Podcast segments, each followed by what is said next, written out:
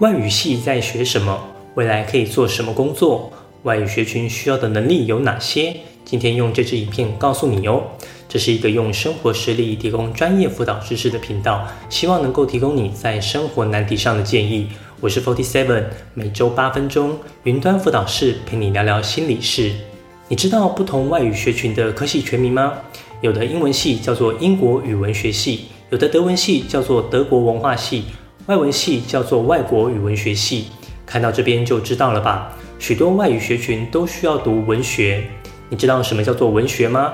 你就想象它是中文的《论语》《孟子》那种经典著作，学习的也是以古时的外文语文结构。这类的语法通常不会用在现代与人沟通表达。你总不会跟朋友唱歌时跟他说：“姑娘的乐音如黄莺出谷，在下听了真是余音绕梁，三日不绝。”你要是这样说，大概没人会再找你去唱歌了。那这样的学习内容要用在什么地方呢？从 c a l i g o 的网站得知，外语学群主要是学习外国语文的听说读写能力，进而了解该国的历史、文学创作及欣赏，并可提升至人类文化、社会、政治、经济的深入描述与探究。从这里可以发现，除了基本的听说读写能力，对于一个国家的历史文化都需要深入的学习。也许你会觉得，如果是工作，那就讲公式就好啦，干嘛还要学他们的文化？你知道，一件合作案的促成，经常是建立在信任关系上。如果你能了解对方的文化与习性，那你就可以建立更深的关系。外语学群除了刚刚提到的文学系，另外也有学校开始发展针对特定领域的语文学系，例如商用英文、观光英文、新闻英文等等。这类应用语文学系学习的内容就比较容易应用在我们的生活现实中。或许这时候你会想，好像应用语文学系以后比较好找工作。其实未必。虽然这些应用类的语文能够很直接的串联到职场需求，但如果是长期发展来看，一定是拥有深厚的文学底蕴与文化认识，能够取得较好的成绩。如果需要了解异国文化，那交换留学的经验就蛮重要的。通常外语学群的校系会有许多的管道可以让你出国交换，让你用更沉浸的方式学习异国文化。我们都知道语文是一种工具，大学如果只是学习特定的语文，除非是未来想走学术研究，不然一定是需要再辅修另外一个科系专业。再加上外语学群大多也被要求修习第二外语，其实课业压力也是很大的。商业类科大概是比较多外语学群的选择。当你辅修会计、贸易，未来就有国内外两种市场可以选择。像我就很后悔没有把英文学好，我的 YouTube 频道只能做台湾这种小市场，没有英文能力就不能做国外的主题，那我的规模就会受限。虽然中文优势日益崛起，但以英文为主流的世界，我认为还是不会改变。想要赢得全世界，英文能力绝对是必备。但如果想要在特定的领域独占鳌头，就需要去了解特定国家的语文文化。我有一个学生英文很好，但是大学时他选择读斯拉夫语文学系。当时我就蛮好奇他为什么做这种选择。他说以后想去外商公司，但他认为读英文的人太多，如果想要有好的工作发展，应该要找市场大但具备专业的人少的那种。后来他查找了一下，认为斯拉夫语文学系具备这样的贸易市场需求，台湾培育这样的人才也不多。对外语学群有了基本认识后，那想要读外语学群需要具备哪些能力呢？我们从学习历程档案上可以如何呈现？我们就一起来看看吧。这次我们一共找了逢甲、东海、中山、加大、中原、成大、东吴、辅仁、正大。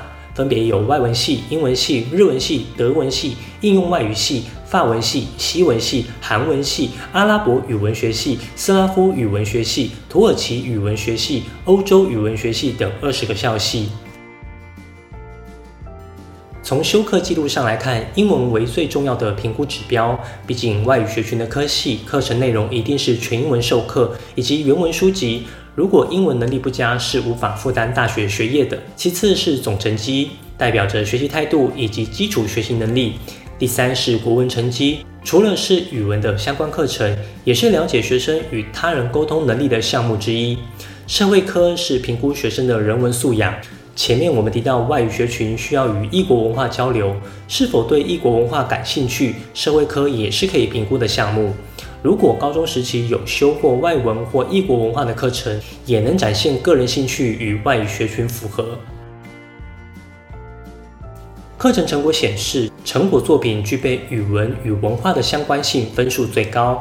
主要原因还是希望可以找到对外语学群有兴趣的同学，而成果作品的历程反思反映出学生的论述表达能力。未来是要学习以语文为主的科系，在文字的表达能力上势必需要有足够的能力，才能适应大学的专业教育。在历程反思中展现适合就读的个人特质很重要，这些论述都需要有具体的实例，才能说服读者。最后是个人贡献。详细且具体说明个人在专题报告中的角色与贡献，能够展现出与他人合作的能力，甚至是领导能力。这里还是要提醒同学，虽然是分组报告，但学习历程的撰写还是以自我中心为原则，讲述自己在专题成果中的贡献就好，千万不要太过谦虚，或者介绍很外在无关的事物。要知道，个人申请甄选的是个人，不是团体。如果你在专题成果中没有好好说明自己的优势，那会非常可惜。从多元表现上，英文检定的分数最高，可以说想要读外文系相关的英文检定就绝对不可少。曾经有听过教授觉得，如果放上来的英检成绩很差，还不如不要放。但我也听过有教授希望不管如何都要放上去。我认为这是个人想法，不能代表所有人。但为了避免这种情况，最好的办法就是考一个不错的英检成绩。再来是各类活动的历程反思，这里要强调的是学生的文字论述能力，能够清楚有组织的表达自己的收获是非常基本的要求与期待。如果你使用英文来撰写这些档案，我认为会更好，这样还可以表现出你的英文写作能力。最后特别提醒一下国际交流这部分，前面提到外语学群要学习异国的语言及文化。有国际交流的经验，能够展现对外语学群学习内容的兴趣。但要注意，如果你的国际交流没有具体的收获，或者是有所学习，那很有可能就变成炫富。大学端是非常重视城乡差距的，通常经济能力较佳的同学才有机会出国游学交换。如果你只是花钱去玩，那其实观感蛮差的。同学如果想要写出游学这段，务必要注意这种情况的发生。学生自述的部分，了解外语学群的课程及生涯发展非常重要。因为许多人对外语学群不认识，以为只是来学英文，没想到是要读文学。为了避免这种落差感，同学要尽量在档案中表现出对于校系的了解。其次是档案中陈述与校系的连结性，为何想要读外文的具体动机，以及适合就读外语学群的个人特质。